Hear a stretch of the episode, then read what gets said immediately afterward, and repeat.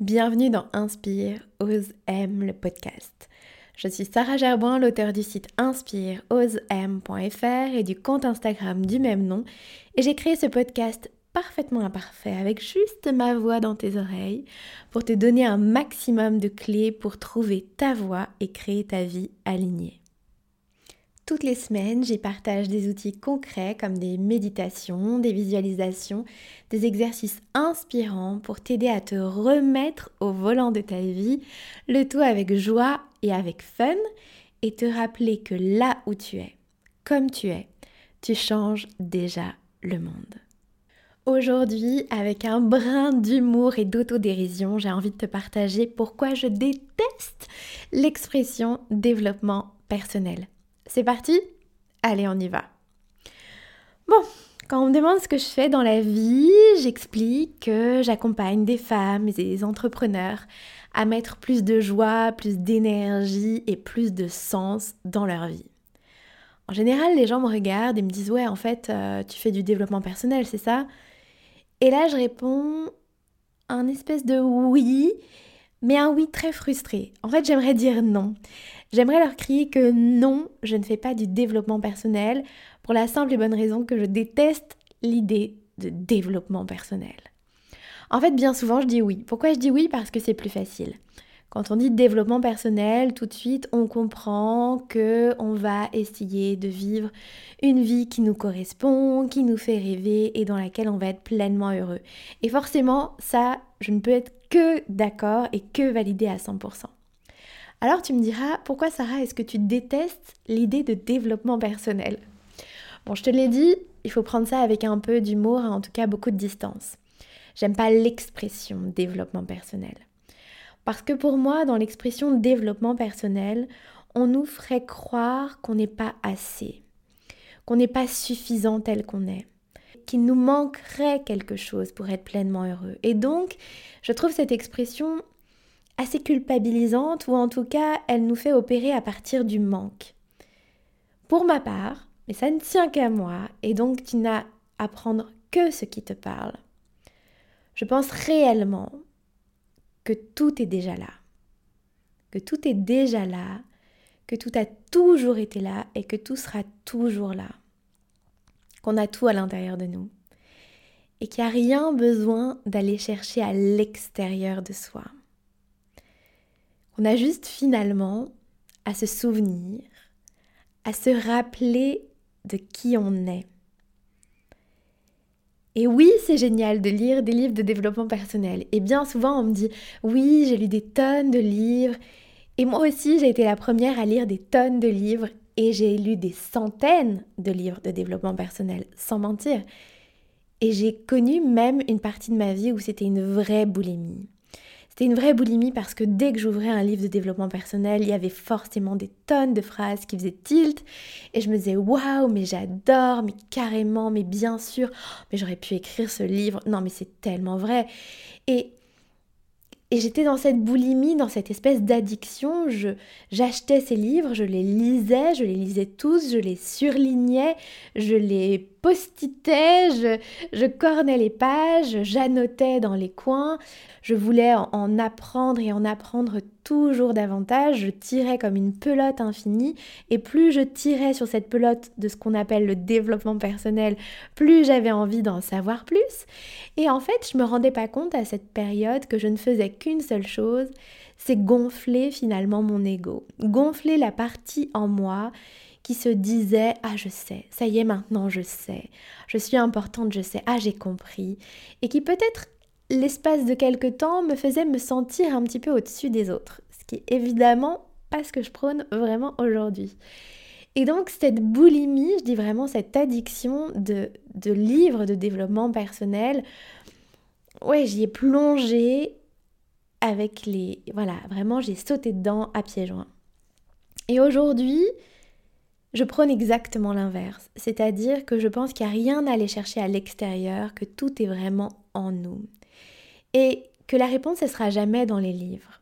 Oui, les livres sont un super premier pas. Dans les livres, il va y avoir des prises de conscience, des moments où on se dit Ah mais oui, carrément.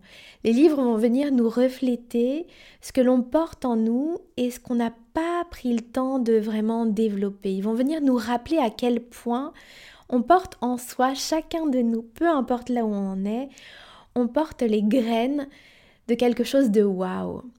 Et sans doute que par peur, par croyance limitante, par peur d'être prétentieux ou pour qui je me prends, etc., on a préféré étouffer ses graines plutôt que d'aller vers sa lumière.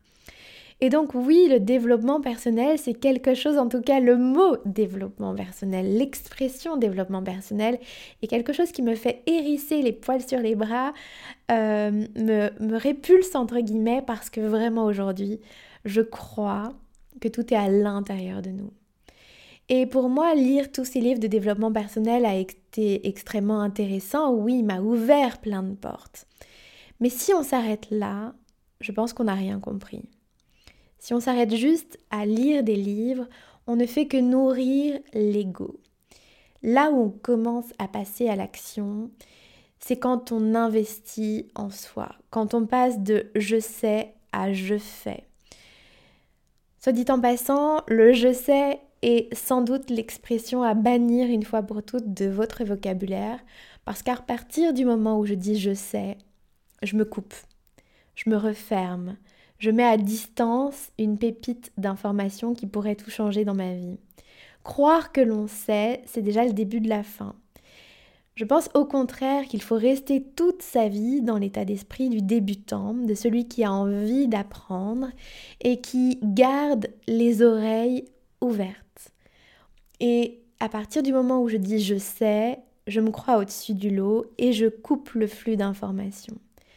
À mon sens, il est hyper important de rester des étudiants avides, de rester dans cet état d'esprit du débutant, de l'état d'esprit de celui ou de celle qui veut s'émerveiller, qui voit la vie comme un chemin d'apprentissage et qui voit ce chemin de vie comme un chemin de croissance et de développement permanent.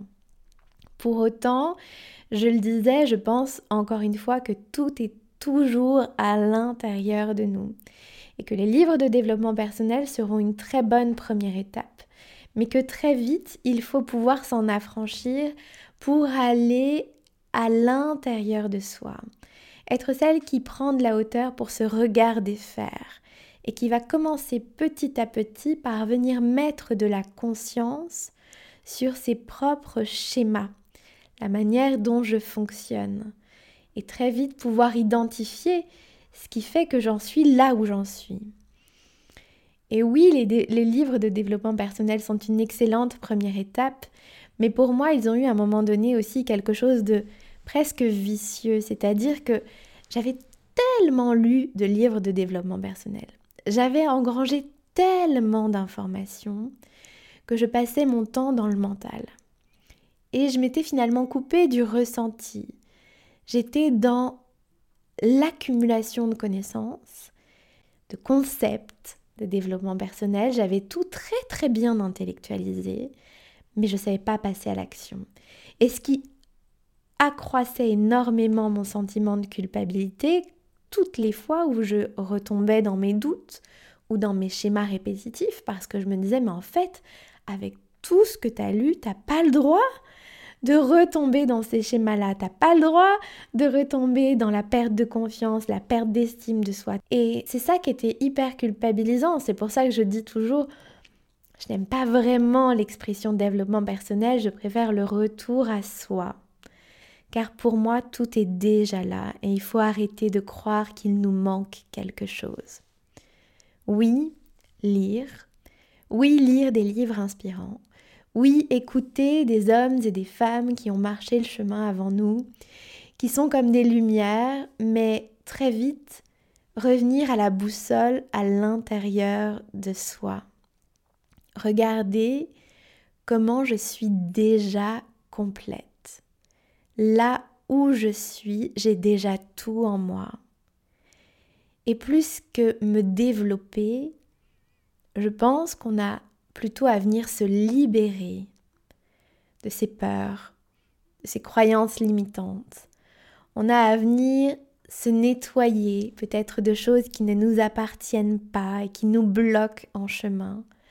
On a à venir se souvenir que nous avons tous à l'intérieur de nous un potentiel infini et j'ai surtout à me rappeler de qui je suis, à me reconnecter à mes valeurs, à ce qui a du sens pour moi, à suivre d'abord et avant tout toujours la joie, cette boussole intérieure, ce GPS intérieur, à écouter mon corps, lui qui ne ment jamais, et à m'accueillir avec énormément de compassion parce que bien souvent, ce chemin de reconnexion à soi, personne ne nous l'a appris. Et donc, ça se fait un pas à la fois. Et à mon sens, l'idée de revenir à soi, c'est vraiment de prendre l'habitude de s'observer, de prendre de la hauteur pour ce regard défaire, de tourner le regard vers l'intérieur. C'est en tout cas ce que je te propose de faire grâce à cette série de podcasts parfaitement imparfaite, dont le seul but est de te rappeler que là où tu es, comme tu es, tu changes déjà le monde. Je te dis à très vite et si ce podcast t'a plu, n'hésite pas à me laisser une note 5 étoiles sur iTunes. C'est la meilleure manière pour moi de me faire connaître. Tu peux également me rejoindre sur Instagram sur le compte Inspire Ose M où j'anime des lives et des méditations inspirantes. Et pour ma part, je te donne rendez-vous très vite pour un nouveau podcast.